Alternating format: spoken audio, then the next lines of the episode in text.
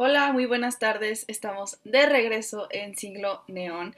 Estoy muy feliz de estar una vez más aquí con ustedes, sábado 13 de marzo 2021. Ya son las 7 en punto.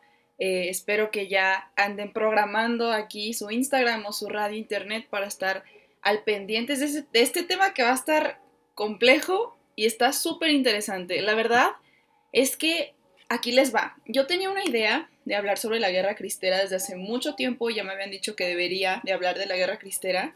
Y en el proceso de investigar sobre esto, o sea, que es un evento muy importante, de hecho es uno de los más sangrientos en México, este, este evento histórico de la guerra, eh, la cristiada también le llaman, pues en ese proceso me encuentro con un chorro de cosas que me doy cuenta que no he platicado de ellas, aunque ya he hablado de esos periodos de historia. No sé si me doy a entender. O sea, estamos hablando de cuestiones de la revolución, que está involucrada la iglesia de maneras en las que nosotros no teníamos ni idea, o tal vez algunos sí tenían idea, pero yo que soy tan fan de ese periodo, o sea, de, la época de los 1910 a 1920, eh, yo no tenía mucha idea acerca de cómo estaba tan involucrada directamente la iglesia a cierto punto.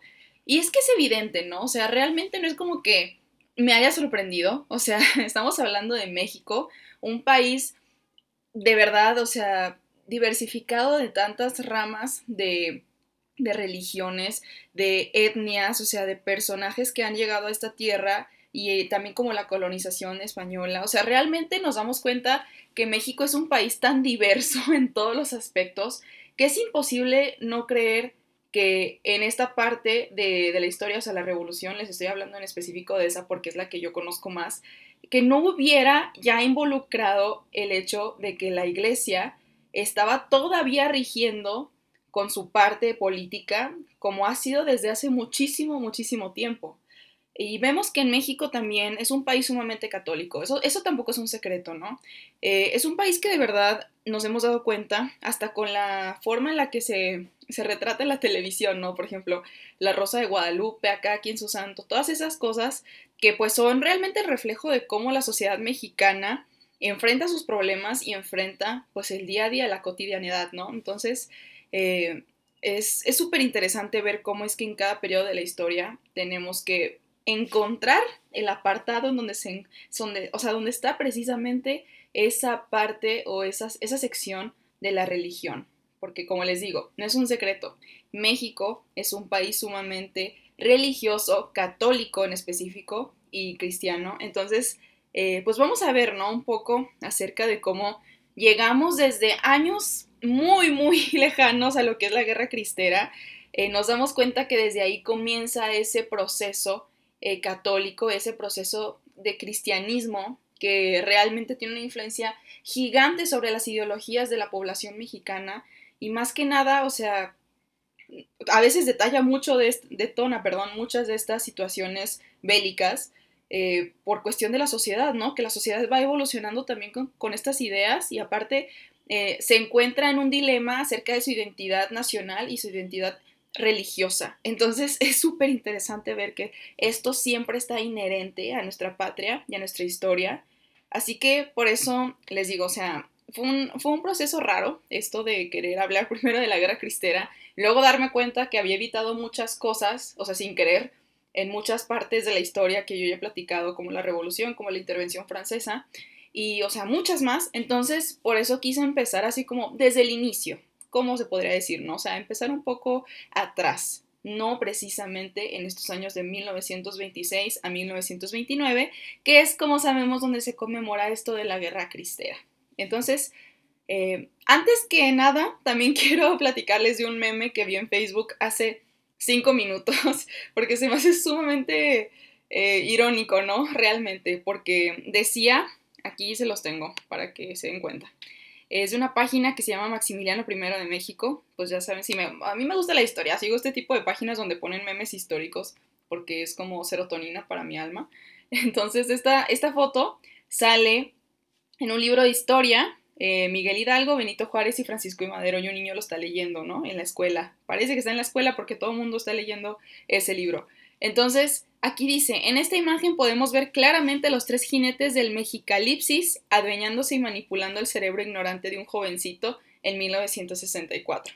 Y me dio mucha risa porque son personajes súper importantes claramente de la historia, o sea, de diferentes periodos muy lejanos cada uno, o sea, pero igual sabemos que la historia es una cadenita, o sea, una cadenita que, que va siendo como todo, o sea, todas las secciones de lo que conocemos como parte de la historia de México son también parte de, de, ahorita me acabo de dar cuenta que estoy en vivo en, en el de Dani Acosta, no estoy en vivo en el siglo neón, pero ahorita nos cambiamos. Un momento, por favor.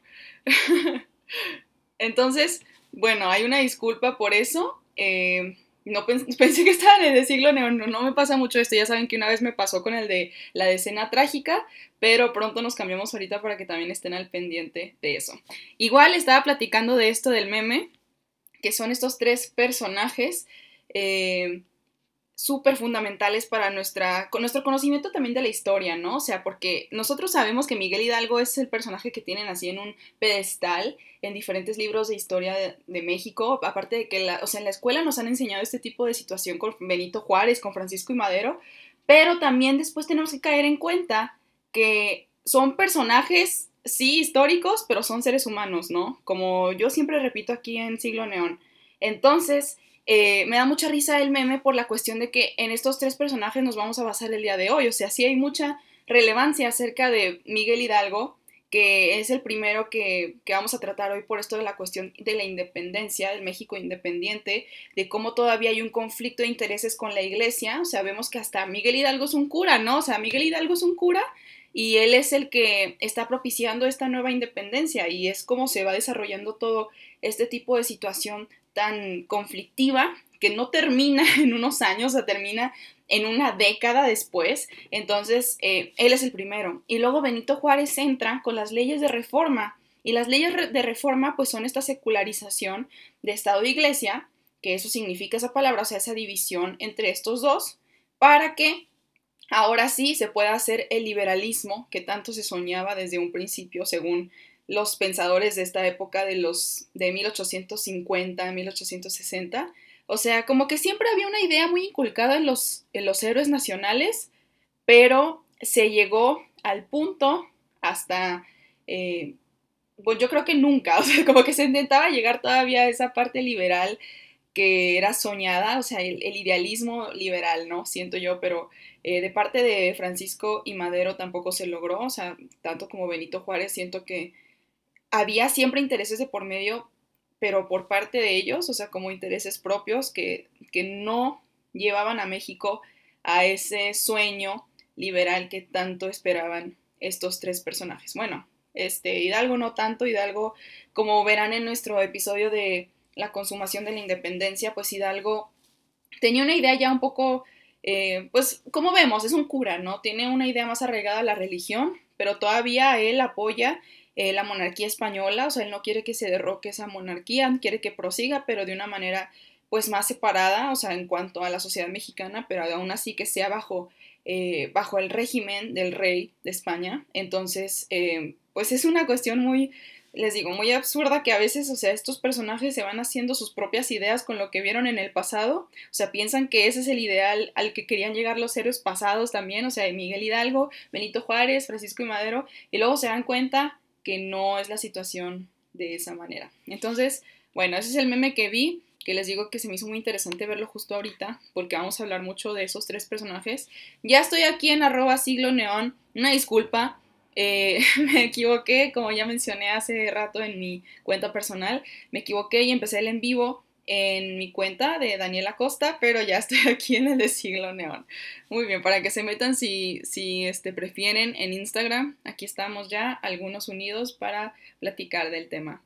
Bien, antes de que nada también les quiero platicar las fuentes para que sea un poco más verídico, o sea, es una mezcolanza de cosas porque son diferentes épocas, son diferentes ideologías de diferentes autores que van eh, que van desarrollando estos temas de una manera pues muy profunda, entonces para que les quede claro que, aquí hay una base, o sea, aquí hay personas que, que investigan sobre estas cuestiones religiosas relacionadas con el Estado y con la política.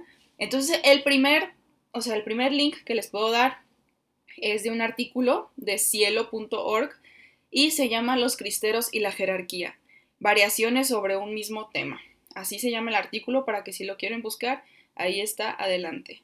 El segundo se llama El conflicto iglesia, es, un extracto de, extracto de un libro eh, que se llama El conflicto iglesia, Estado en la Revolución Mexicana, por el autor Enrique Canuda Sandoval. También ahí está ese por si quieren darle una leída o una buscada. El tercer link o la tercera fuente que les puedo dar es eh, Jacobinos, así se llama el artículo. Jacobinos, ¿quiénes eran?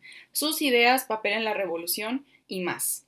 Eso lo saqué también de enciclopedia de historia.com slash jacobinos.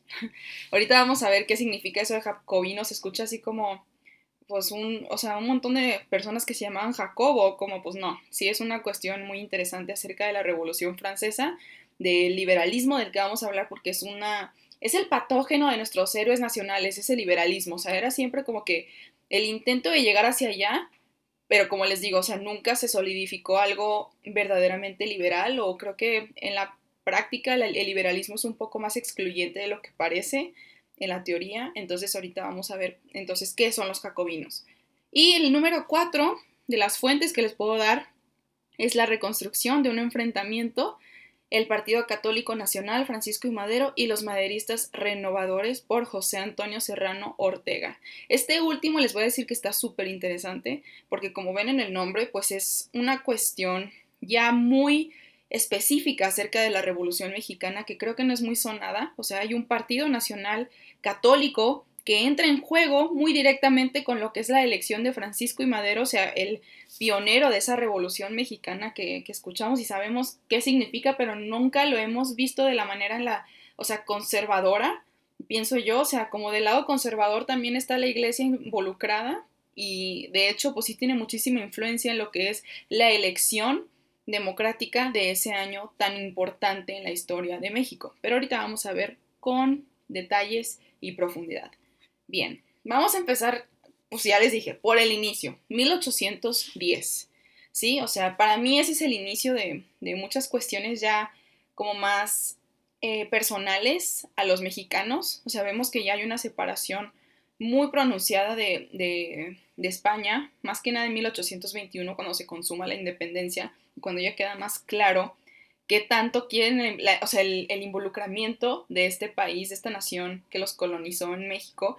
Y pues entonces, por eso vamos a hablar en parte de lo que ocurre aquí con la iglesia. Según el artículo de redalic.org, desde el punto de vista de la historia, la iglesia fungió como vínculo entre el poder del Estado y los ciudadanos. Sin embargo, en el periodo de la independencia, el liberalismo y la mala situación del país convirtieron a la Iglesia en una institución como punto referente de controversia porque era tal su influencia que llegaba al grado de provocar pérdida de identidad a los individuos. Aquí es lo que yo les comentaba hace ratito en mi cuenta personal. Eh, ¿Cómo es que eh, esta cuestión de la identidad nacional pues se confunde mucho, o sea, como que la línea no está muy clara en dónde queda la identidad nacional y dónde queda la identidad religiosa para estas épocas. Yo creo que todavía tenemos como un poco de confusión en donde estamos colocados dentro de ese espectro, porque obviamente la religión significa una cuestión muy personal, muy espiritual, eh, significan hasta nuestro sentido de vida, ¿no? A veces, o sea, las personas creyentes, pues es algo fundamental para saber hacia dónde van sus destinos, hacia dónde van sus acciones, su moral, su ética, etc. Pero también está el otro lado de la identidad nacional. Y aquí es donde entramos como eh, a un lado ya más positivo, se podría decir así como en cuestión de positivo de leyes, o sea, tenemos como que eh, esta cuestión de tener que solidificar lo que realmente el país tiene que ser en base a un fundamento, o sea, lo que es la constitución, lo que es pues los códigos, o sea, tenemos este otro lado que tenemos que tener muy en cuenta, que se tiene que incluir a toda la población, o sea, no solamente a las personas creyentes o a las personas que que piensan esto, que piensan lo otro. O sea, obviamente una constitución y, un derecho real, pues es a base de la población en la que rige, o sea, entonces no solamente una pequeña porción de ella. Y es eso donde yo pienso que el mexicano también se ha perdido mucho porque, o sea, siempre hemos tenido otra vez confusión de hacia dónde vamos a ir y dónde quedamos, o sea, con esta mezcolanza de culturas y esta mezcolanza de, de todas las situaciones que nos han ocurrido en, o sea, en cuanto a intervención de otros países, o sea, el imperialismo también, siento yo que a veces tenemos como tantas influencias encima de nosotros que no sabemos ni siquiera en dónde pertenecemos. Entonces, esta identidad nacional yo siento que se ha perdido de una manera exponencial en los últimos años, o sea, más que nada con esto de la globalización. Pero, o sea, no estoy diciendo que regresemos a ser así como de, ay, sí, una pistola y órale, o sea, el que entre lo balaseamos en México. Pues no, o sea, estoy hablando de otro tipo de identidad nacional como este amor que le tienes a, a México y de querer ayudarlo y tratar de que mejore en muchos aspectos, hablo de eso más bien. Pero ahí es donde les digo, o sea, como que estas dos cuestiones a veces al mexicano lo atormentan mucho la identidad nacional y de la identidad religiosa. No sé si ustedes piensan lo mismo. Yo creo que son este, bases para nuestra, como nuestra estructura, nuestro perfil mexicano, estas dos cosas. entonces yo pienso eso por esas razones que les acabo de dar.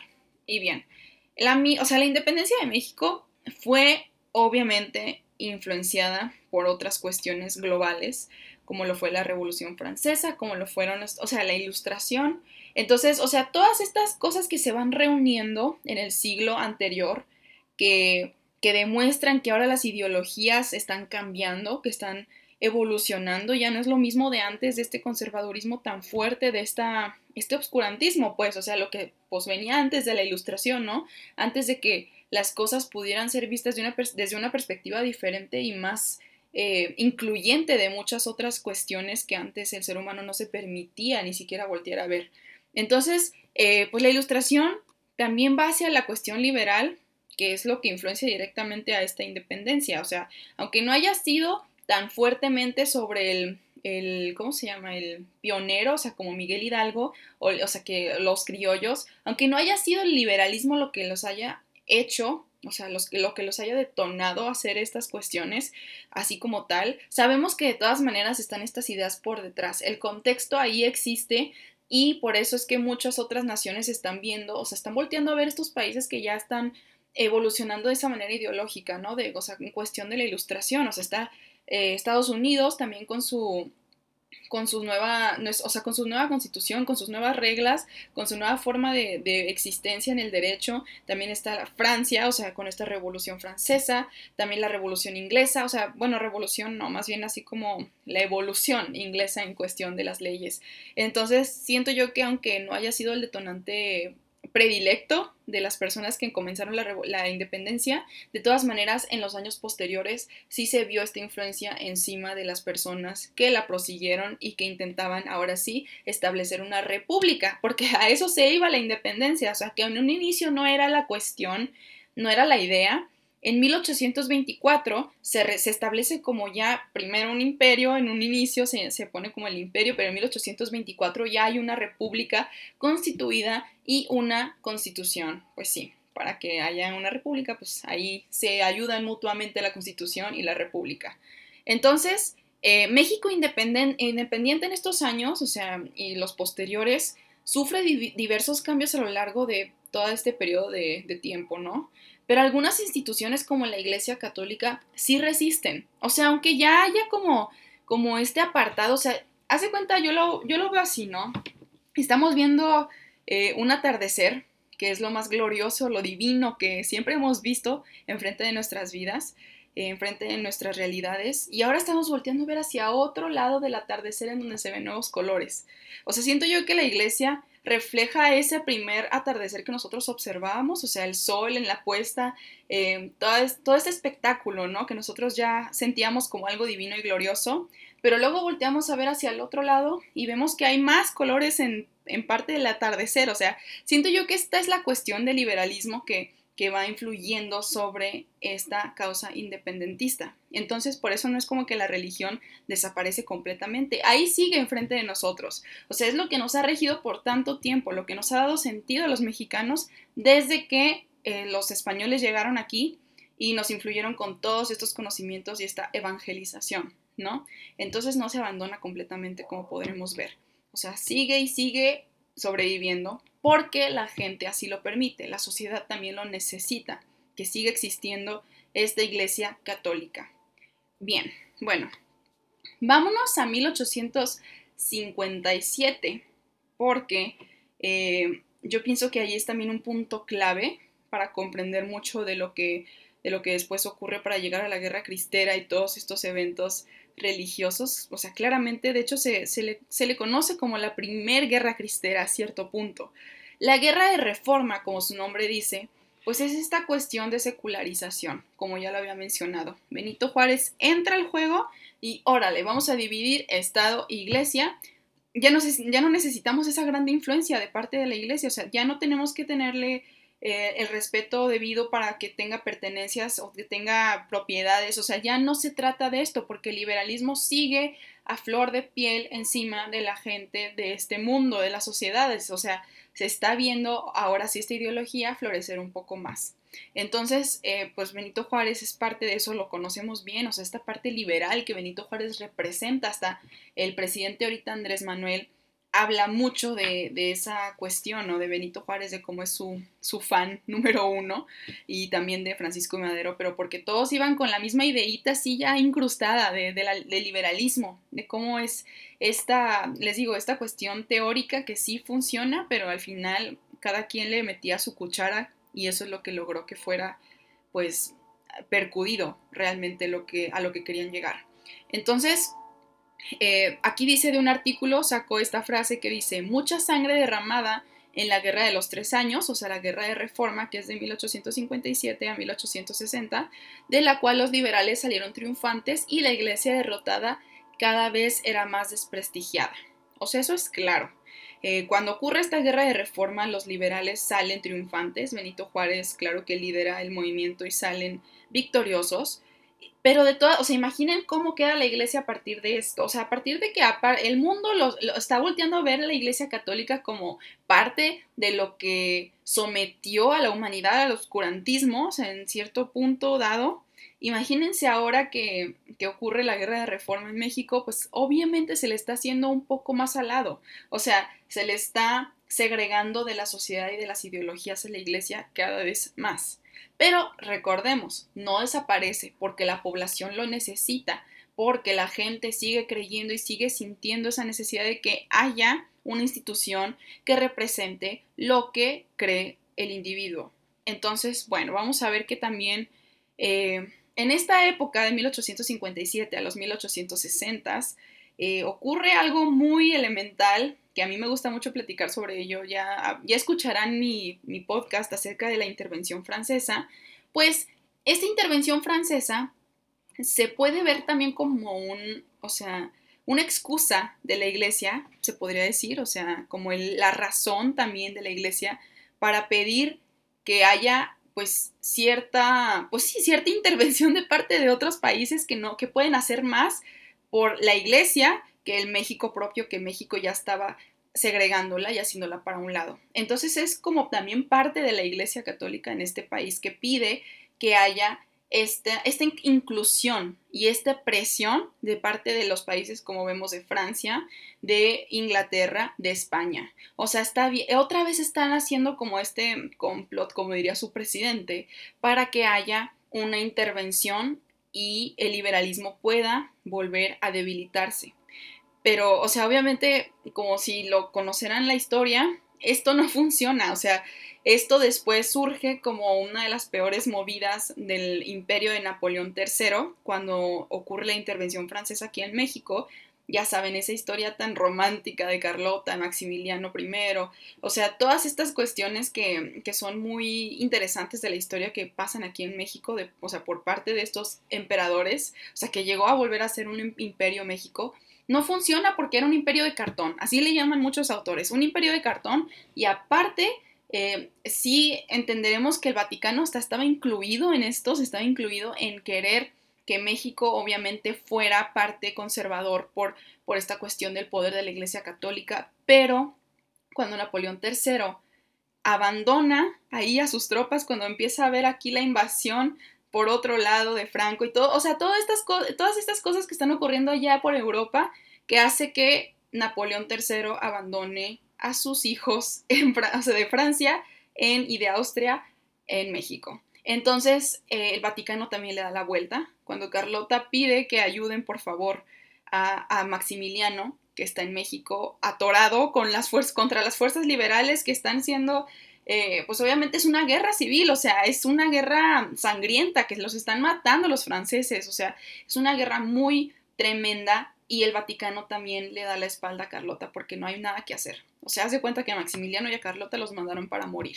Entonces el plan también de esta parte de la Iglesia Católica, como el poder que quería restaurar, no funciona en la intervención francesa. En 1867 regresa, ahora sí, el liberalismo de nuevo con Benito Juárez, unos pocos años antes de que falleciera.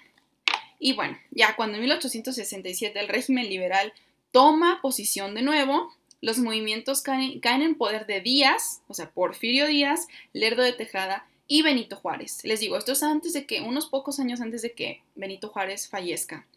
Entonces, el poder está sobre estas personas, estos personajes que van a ver que después, pues Díaz lo conocemos perfectamente, o sea, todo lo que hizo sus 30 años de mandato y cómo llegamos ahí a la Revolución Mexicana, pero pues aquí está la cosa también, o sea, en esta época había muchas percepciones sobre quiénes eran los conservadores y quiénes no. O sea, como que ya había tanto miedo de que volviera a haber un levantamiento de parte de la iglesia o de parte de los extranjeros, así como tal, o sea, en contra del liberalismo en México, pues se toman medidas muy drásticas y se empiezan a creer que los conservadores son aquellos que pues no parecen liberales, haz de cuenta. O sea, como por ejemplo, pues sí, la iglesia católica, los indígenas también se toman como conservadores a cierto punto porque no quieren abandonar esas tradiciones que ya llevan consigo desde hace mucho tiempo, y no quieren evolucionar así entre comillas a, lo que estaban proponiendo ahora Díaz, Benito Juárez, Lerdo de Tejada.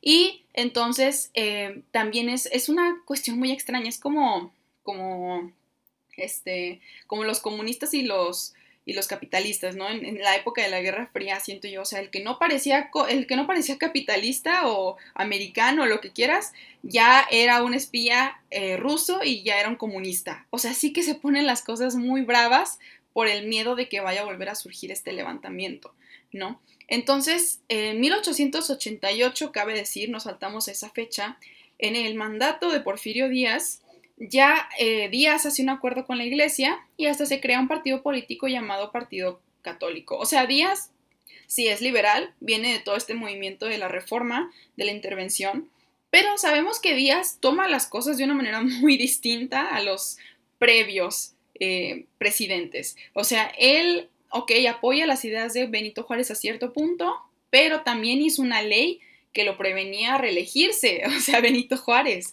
¿Y quién se religió como unas 10.000 veces, pues el mismo Porfirio Díaz. Entonces, o sea, Díaz trae ya otra idea, otra estrategia nacional para poder eh, acordar algo ameno con Estados Unidos y otros países extranjeros por esta cuestión de la comercial, o sea, el comercio y por esta cuestión también de ayuda económica. Entonces, él hace lo suyo, hace sus configuraciones y así es como hace esto también de la parte de la iglesia. O sea, hace un acuerdo de, ok, o sea, tú en tu parte, yo en la mía, no es como que te estoy dando el poder para nada, o sea, no, no te estoy dando eh, ciertos beneficios, porque de eso no se trata tampoco, pero pues ya, eh, ahí te perteneces tú en tu lado y yo en el mío, como político y tú como iglesia.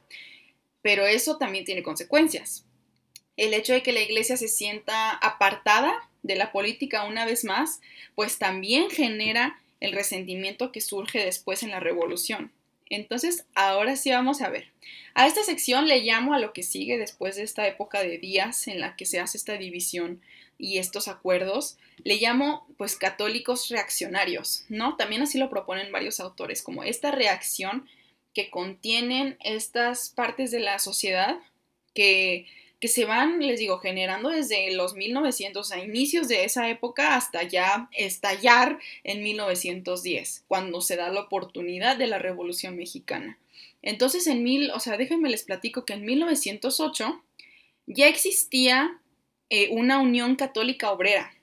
O sea, les digo, se están creando estos grupitos a su alrededor, o sea, en cuestión del catolicismo, y esta, esta unión se encuentra abarcando ciudades muy importantes como Ciudad de México, Morelia, Zamora, Oaxaca, Zacatecas, Aguascalientes, Tulancingo, Chihuahua y Guadalajara. O sea, son, son ciudades muy importantes en donde se está creando pues esta parte ya eh, otra vez la fuerza católica, la fuerza religiosa y se hacen hasta ligas de jóvenes eh, en relación al respeto a este catolicismo, o sea, de que para la protección de esas ideas que ellos ya traían desde hace mucho tiempo y que querían todavía proteger ante el Estado, porque sentían a veces que el Estado les estaba arrebatando esa libertad religiosa. Que a cierto punto vamos a ver que, o sea, se ve como que sí se agarran entre el odio de la religión y el odio del Estado, a cierto punto sí es como una prohibición a la libertad religiosa, pero no sé si ustedes ya verán, ¿no? O sea, ustedes tendrán su, su criticismo, si era para el bien del Estado, o sea, si era para bien del país,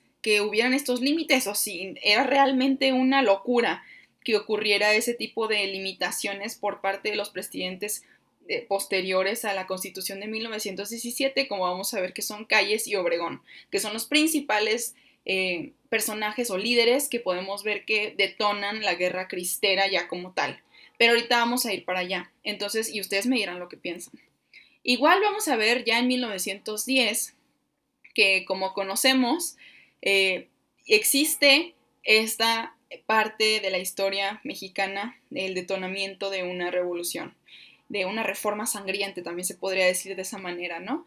Entonces, para ese entonces quiero que sepamos que Porfirio Díaz y la iglesia tienen una relación pacífica, ¿sí? O sea, como ya les dije, hay un acuerdo, entonces no hay tanto problema por ese lado. Pero ¿qué ocurre cuando entra aquel eh, personaje, Francisco y Madero, y aquellos revolucionarios, ese, ese sector eh, de, personas ricas, intelectuales, que empiezan a, conformar esta idea de la revolución y de una reforma instantánea en contra del anti, o sea, más bien en contra de la reelección de Porfirio Díaz.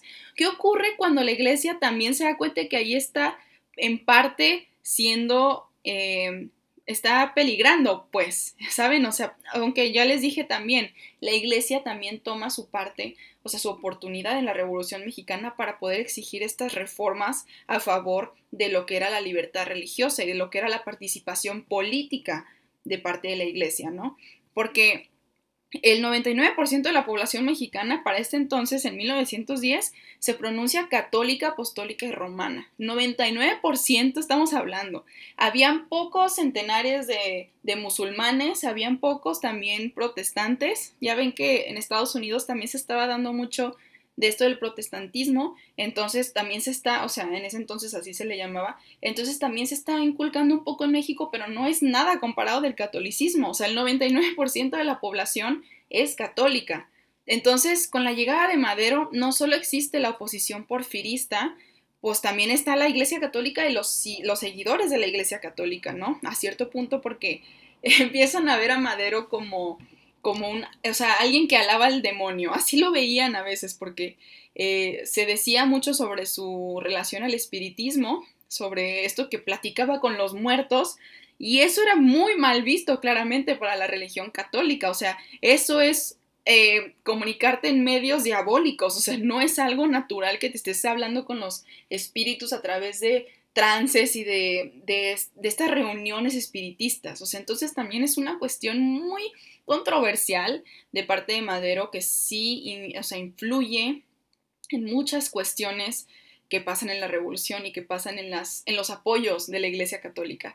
Les digo, esto tal vez parece un poco confuso, porque de verdad, o sea, la Iglesia tiene sus tres lados en esta historia. O sea, en la revolución es donde yo siento que se, se pone muy loco el asunto, porque, a ver, vamos a recapitular un poco, ¿no? Ok, la Iglesia Católica tiene buena relación con el Estado para 1910. 1910 llega Madero, llegan las fuerzas antireeleccionistas, llega esta nueva ideología liberal de nuevo, o sea, llega así otra vez con su fuerza de, desde 1857 que se estaba fundando como lo hizo Benito Juárez. Y de hecho Francisco y Madero es un fiel seguidor a Benito Juárez. Entonces, imagínense, regresa eso como les digo, o sea, y como dice Bad Bunny, ¿no? La vida es un ciclo. Y como yo siempre digo de la historia, se repite y se repite y se repite. Pues es un ciclo también. Entonces, eh, eh, bueno, veremos que está esta parte de la iglesia, cuando llega Madero, que están viendo la oportunidad perfecta para reformar ahora sí la participación política que puede tener en el gobierno. Y luego está otra parte de la Iglesia Católica que está viendo que Madero es una amenaza para lo que desean ellos en cuestión de que pues sí, que le habla al diablo y que no sé qué, no sé, todo esto que hacía Madero que, que era muy controversial y que casi no lo contaba, pero sí había rumores y había eh, pues mucha gente que sabía que este hombre estaba en estas cuestiones espiritistas. Entonces, bueno, ahí están esas dos cuestiones, ¿no? O sea, de que se divide la iglesia en ese momento por este, esta volatilidad que empieza a ocurrir en el país. Digo, es obvio, es evidente, así pasa en muchos sectores de la población en una revolución. Se empiezan a, preguntar dónde queda el destino de, o sea, de ellos y sus intereses, como cualquier otro se preguntaría, ¿no? En una revolución, en, una, en un estado bélico, pues. Entonces, em, ahora sí, eh, de todas maneras, el Partido Católico, que ya les había comentado que se había creado en 1888 bajo el régimen de Díaz, ya tiene una fuerza bastante considerable. O sea, a estas alturas ya tiene una fuerza muy grande y, de hecho, eh, pues este es financiado por la Iglesia, claramente, y apoya que de la Barra, o sea, este hombre Francisco de la Barra y Madero entren al poder.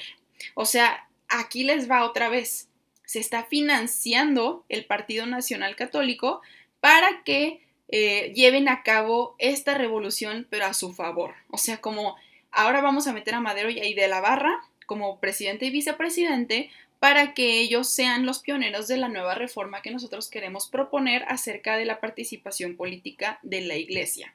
Entonces ya se solidifica ahora sí la idea, más o menos, de la iglesia, ¿no? De queremos usar esto a nuestro favor para que haya todavía más, eh, más influencia de nosotros sobre las cuestiones del Estado.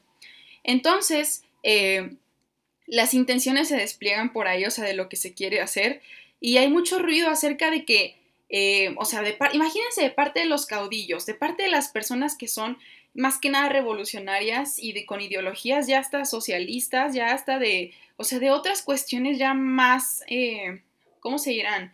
Eh, más influenciadas por la ilustración y por estas cosas que estaban pasando alrededor del mundo, no tanto ya la iglesia, o sea, este sector de la población que está pensando en una democracia, en reparto agrario, o sea, en otras cosas que ya no tienen que ver con la religión. Y esta sección de personas está considerando que esta, este movimiento de la iglesia es como los científicos disfrazándose de católicos. O sea, los científicos me refiero no a los que estudian la ciencia, o sea, los científicos me refiero a estos que eran los consejeros de Porfirio Díaz, o sea, los que, los, esta, esta, este grupo de intelectuales que apoyaba a Porfirio Díaz y a la reelección y a todas estas cuestiones que él hacía en su gobierno. O sea, estas personas obviamente eran parte de la burocracia, o sea, eran ricas, eh, tenían mucho poder sobre lo que era el gobierno de Porfirio Díaz pero obviamente pues, o sea, porque tenían intereses y porque tenían aportes económicos que hacerle al país. Entonces, eh, decían mucho que esta era, o sea, eso cuenta el Porfirio Díaz disfrazado de católico.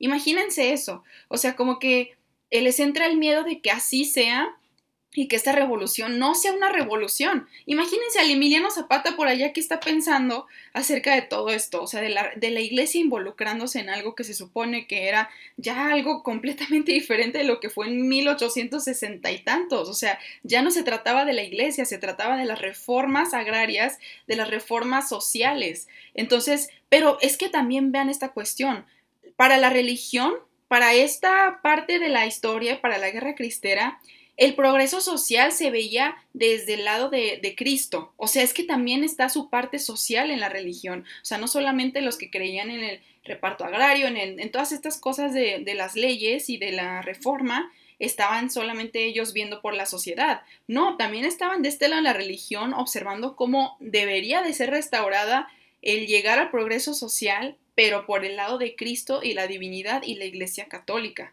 Entonces, o sea, no están muy separados en sus objetivos, es como que tenían los propios, pero iban hacia, hacia, haz de cuenta que tenían como la misma vista, ¿no? De que nosotros siendo de esta manera vamos a llegar al progreso social. Y luego del otro lado están los campesinos o los que no, los que tenían estas cuestiones antireleccionistas y que ya era como más político, que también decían, no, es que de este lado vamos a llegar al progreso social. Entonces, ay, no, pues una, una locura de verdad. Entonces, eh, de todas maneras, este Partido Nacional Católico del que les hablo, que estaba financiando a Francisco y Madero para que fuera presidente, y León de la Barra, perdón, es que dije Francisco de la Barra, ¿verdad? Creo que era León de la Barra, no me acuerdo su nombre, pero sé que era de la Barra, que era, iba a ser vicepresidente junto con Madero, este, hay una ruptura igual, o sea, no, no, no procede esa presidencia y vicepresidencia.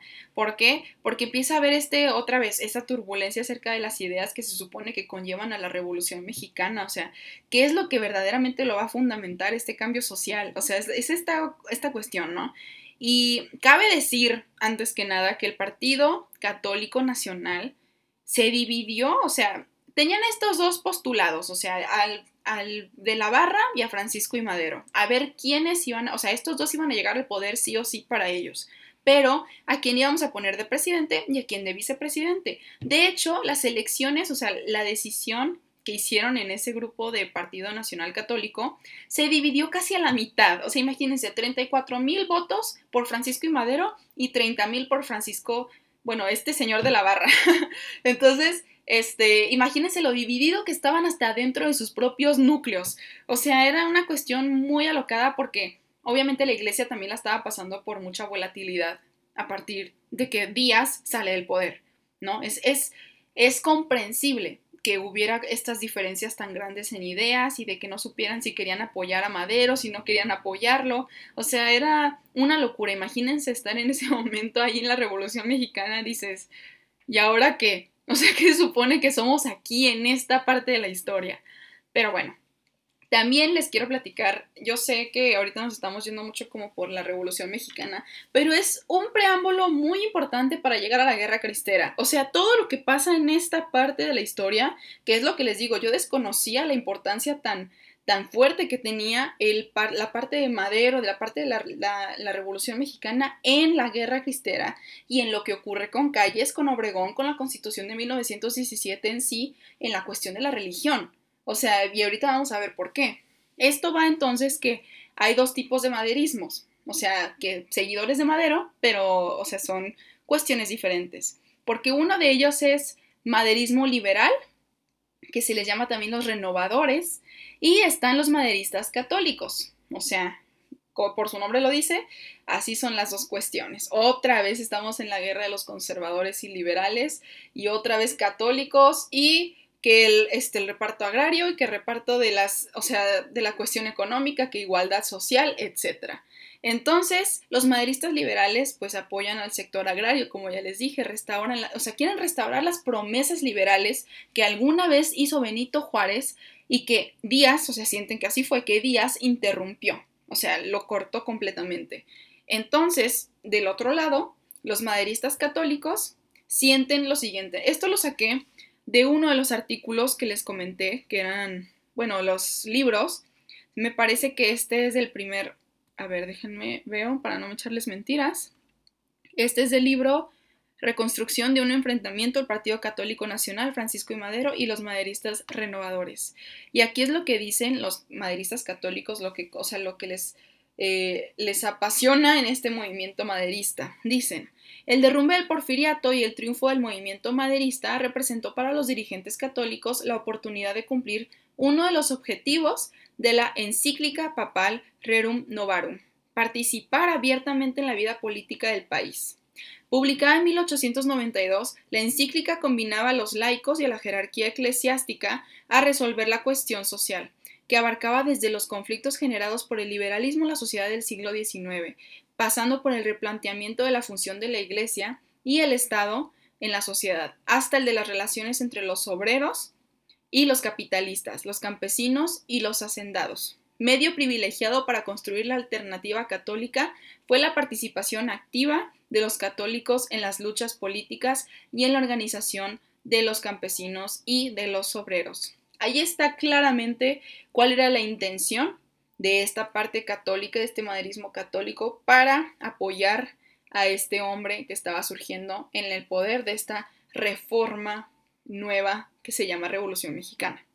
Entonces, eh, de hecho, esta parte de los maderistas católicos observan a, a los maderistas liberales como unas personas socialistas y anarquistas. O sea, otra vez viene el fulgor de la cuestión liberal, o sea, la cuestión socialista, la cuestión capitalista, ¿no? Y veamos que desde un inicio Benito Juárez nunca dice que vamos a ir directo al capitalismo, o sea, nunca es la idea de llegar al capitalismo al que están eh, aspirando allá en Norteamérica. O sea, nunca se trata de llegar a eso y nunca lo pronuncian de esa manera, porque veamos que esta cuestión socialista, no estoy hablando solamente de Marx, o sea, estoy hablando como, o sea, de estas ideas de, de, estos personajes que vienen desde hace mucho tiempo y la Unión Soviética, no estoy hablando de eso, estoy hablando de las cuestiones socialistas, democráticas y de todo este rollo que es como ya más centrado en que haya igualdad social, no tanto que sea de que, ah, si el socialismo así como lo tienen en Rusia, lo tuvieron en Rusia alguna vez, no. O sea, es como ya más igualdad social, a cierto punto, pues se le podría llamar socialista.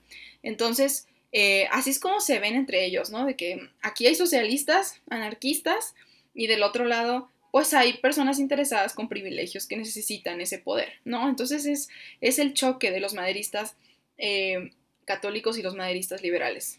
Y, en, o sea, ya vamos a que la idea de la unión que había entre, entre las, o sea, también el catolicismo era, eh, pues como ya dije, elegir a los gobernantes de México, o sea, ahora sí tener ese, esa facultad de poder elegir a los gobernantes y lo que sea necesario para Dios y la patria, así como lo, lo pronunciaban textualmente, lo que sea necesario para Dios y la patria. Y bueno, para 1910 ya ahora sí se vio el momento ideal para que se reformaran aquellas leyes de 1857 que habían afectado a la iglesia. Entonces están las dos vertientes, ¿no? Eh, el maderismo liberal busca que se regresen esas cuestiones de 1857 que ya existían. El maderismo católico busca del otro lado que se cambie completamente lo que se estaba proponiendo en esa época porque los estaba atacando a cierto punto y en el poder que tenían sobre el Estado. Entonces, eh, también para resumirles de nuevo sobre los maderistas católicos, que se me hace muy interesante esa cuestión, como la división en una sola idea, ¿saben? La, división en el maderismo, está raro. Pero bueno, dice, los maderistas católicos apoyaron a la candidatura de Madero por varias razones. Primero, al considerar que el triunfo del movimiento antireeleccionista permitiría a las organizaciones católicas y en especial al Partido Nacional Católico ocupar puestos de representación electoral y cargos en la administración pública local y nacional, a partir de los cuales se podría modificar el estatus legal de la Iglesia e impulsar los postulados de las alternativas católicas. Y segundo, porque la plataforma política y social de Madero coincidía en varios puntos a la del Partido Nacional Católico, por lo que eran posibles las coaliciones. Entonces, ahí está ya resumido eso del maderismo católico. Eh, y aquí es donde vamos a entrar ya a un asunto eh, diferente, pero pues que obviamente es como un cadenita, ¿no? O sea, de, o sea, de esto del maderismo llegamos a lo que es la constitución de 1917, porque cuando matan a Francisco y Madero en 1913, conocemos el complot, ya se los tengo aquí en siglo neón por ahí en uno de los highlights y de las, bueno, de las historias destacadas. Sabemos que eh, sí fue el complot de parte del embajador de Estados Unidos, fue también por parte de Huerta, de los mismos que estaban en el gabinete de Francisco y Madero, pero también la parte que desconocemos es que había cierta inclusión de la Iglesia Católica en parte de ello, porque eh, ya no se veía los resultados que buscaban, o sea, por eso yo pienso que hemos visto mucho que Madero no fue un buen gobernante, no fue un buen presidente, porque tenía tantas ideas tan, o sea, yo creo que tan revueltas en la cabeza dependiendo de quién le preguntara. O sea, si le preguntaba eh, un católico sobre lo que iba a hacer de las reformas sociales, pues era una cuestión. Y si le preguntaba un caudillo, como alguien como Pancho Villa, por ejemplo, qué es lo que iba a hacer con esas reformas, era una respuesta completamente diferente. O sea, era el quedar bien con ambos lados y eso es lo que no lo llevó a ningún lado. Entonces, eh, por esas cuestiones, obviamente le agarraron resentimiento a Madero de muchos lados. Lo vemos en los, en los revolucionarios y lo vemos también en la Iglesia Católica y todos los que estaban en el gabinete, que también eran porfiristas, ¿no? O sea, ya separado de la Iglesia, pero también pues tenían otras intenciones. Entonces, en, en 1917, cuando Carranza ya tiene su ejército constitucionalista, ya estamos excluyendo el hecho de que se está buscando lo mismo que Francisco y Madero. Se está buscando ya otra cuestión muy diferente. Ahora sí solidificar lo que quería hacer Madero y hacerlo de, o sea, bien. Hace cuenta que sí lo ve Carranza, hacerlo bien no en base de una guerra que no tiene sentido. Entonces, eh, así es como en, la constitución de 1917 eh, se demuestra la versión y que aparece en el artículo tercero que prohíbe a la iglesia intervenir en la tarea educativa en el artículo 24, donde se veta todo acto religioso fuera del recinto de los templos, y en el artículo 27, en el que se despoja a la Iglesia del derecho de poseer o administrar bienes, así como el artículo 130, donde se priva a la Iglesia de personalidad jurídica y se le somete a la autoridad civil, y el artículo 5, donde se prohíbe la existencia de las órdenes religiosas. Imagínense esa versión de parte de Carranza, yo creo que eh, también tiene que ver con que Huerta se afianzó, o sea, se, más bien tuvo alianza con la iglesia con este golpe de Estado que ocurrió en contra del gobierno de Madero. Y es una cuestión que también eh, atemoriza ya a los revolucionarios de los caudillos, o sea, ¿cómo es que vamos a permitir que vuelva a ocurrir ese conservadurismo que surja y que deshaga los planes de la revolución? Había esta cuestión de la revolución romántica muy metida en la cabeza de las personas en esta época. Y digo, no los culpo, o sea, hay esto que nace desde 1857, que es esta cuestión de separar Estado e Iglesia, liberalismo, o sea, y más desde antes, o sea, desde 1824 que se funda la República en México. O sea, hay ideas que van desde hace muchísimo tiempo, que datan de, de muchas generaciones atrás y no se lograba hacer nada al respecto porque siempre surge un problema o el otro.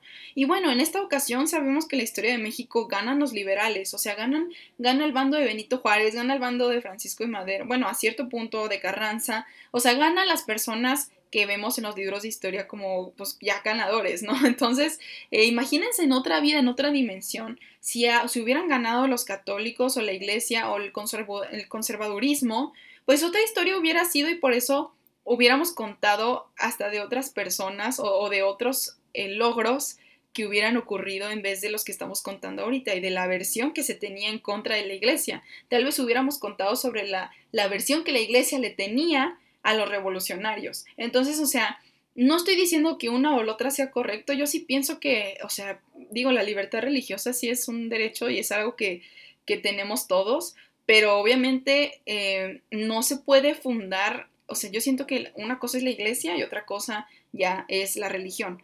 Y ahí es donde está el asunto, ¿no? O sea, es mi, es mi opinión personal y hemos visto que en muchas ocasiones por eso hasta la humanidad le teme a la iglesia por esta cuestión de la Inquisición y todo lo que ocurrió en el obscurantismo y de la época medieval que fue una locura, o sea, cosas que de verdad ahorita ya ni nos podemos imaginar cómo es que fueron posibles a nombre de Dios, o sea, cómo se hicieron a nombre de un ser divino y que se supone que ama a todo mundo.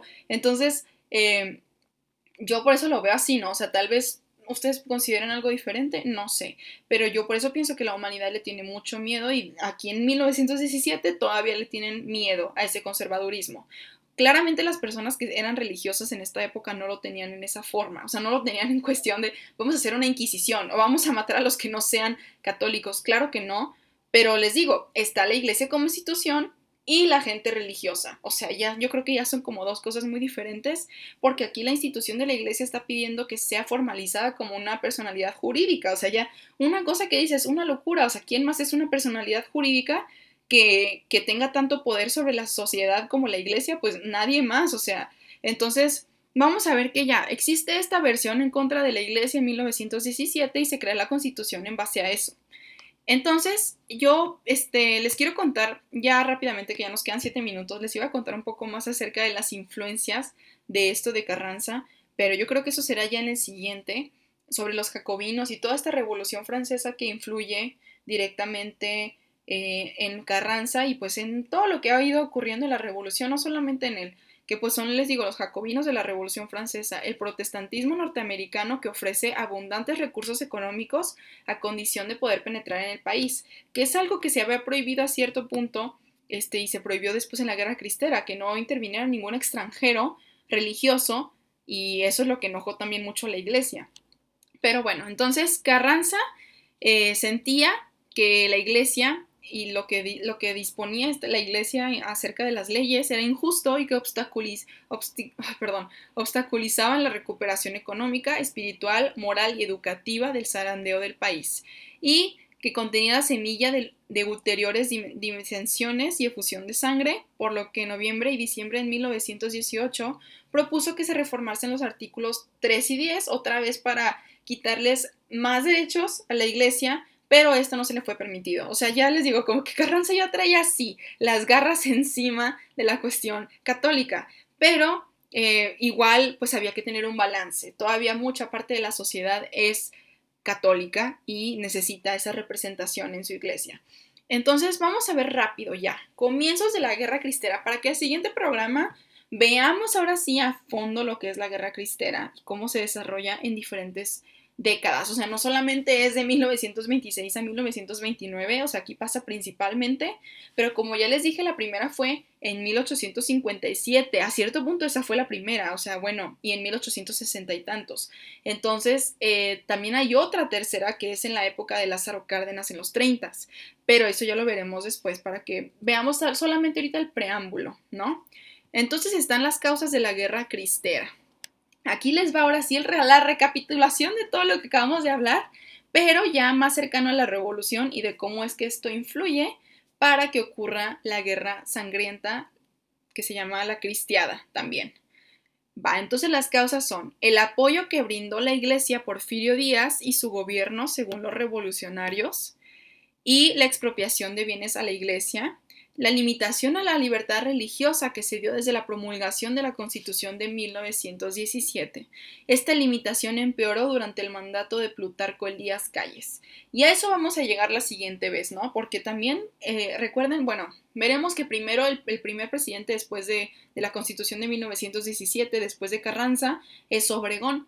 Y Obregón, no sé si conozcan esa historia, creo que alguna vez ya la conté en una de los, de los programas de magnicidios, que, o sea, habla acerca del asesinato, pues, tan inminente de este personaje de Álvaro Obregón, y fue como el, el, o sea, la persona que lo mata habla de cómo fue el primer mártir, pues, de esta situación, ¿no? Porque esta persona era muy religiosa y estaba en la liga de la juventud de la religión católica, y cómo es que siente la necesidad de primero matar a Álvaro Obregón para acabar con esa injusticia en contra de la Iglesia Católica que se estaba formulando.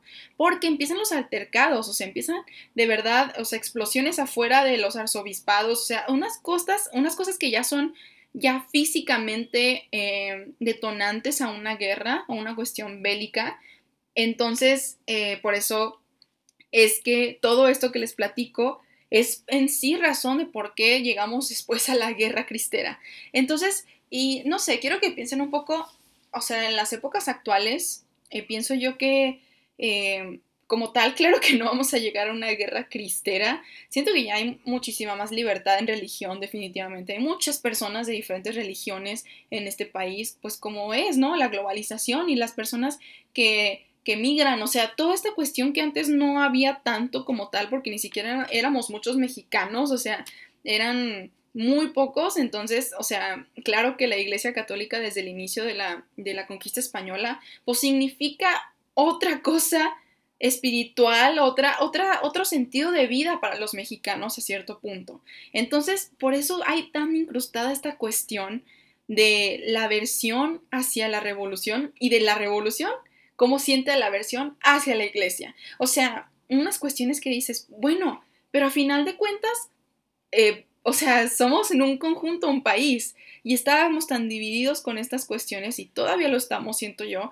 O sea, cómo es que a veces vemos que la religión tiene cierta participación o, cuestiones que a veces no sé, no sé cómo explicarlo. Siento yo que ya es muy diferente a la época anterior. Ustedes no sé qué piensen, no sé si, si realmente eh, podemos ver ciertas actitudes de, esta cuestión de progreso de una manera o de la otra. Tal vez sí, bueno, yo lo puedo ver, no, no, no lo sé, en temas así como de del aborto, cuestiones así, que para mí pues es una postura muy específica y para otros serán otras posturas, pero ahí también, por ejemplo, vemos cómo entran eh, esta ideología católica que ya lleva muchísimo tiempo incrustada en las, en las generaciones de las personas, por eso no es tan fácil que se crea otra cosa aparte de ello. Y también está el otro lado, ¿no? Que yo siento que es el progreso como ya más liberal.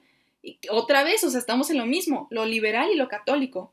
Entonces, en estas cuestiones que pues le pertenecen a, a la sociedad y que más que nada a las mujeres en este caso, pero que siguen influyendo pues las dos cuestiones y es muy interesante ver cómo es que seguimos en ese rollo todavía en 2021, ¿no? O sea, esto fue 1917, o sea, ya hace 100 años y todavía nos cuestionamos mucho de nuestra identidad en esas dos cuestiones.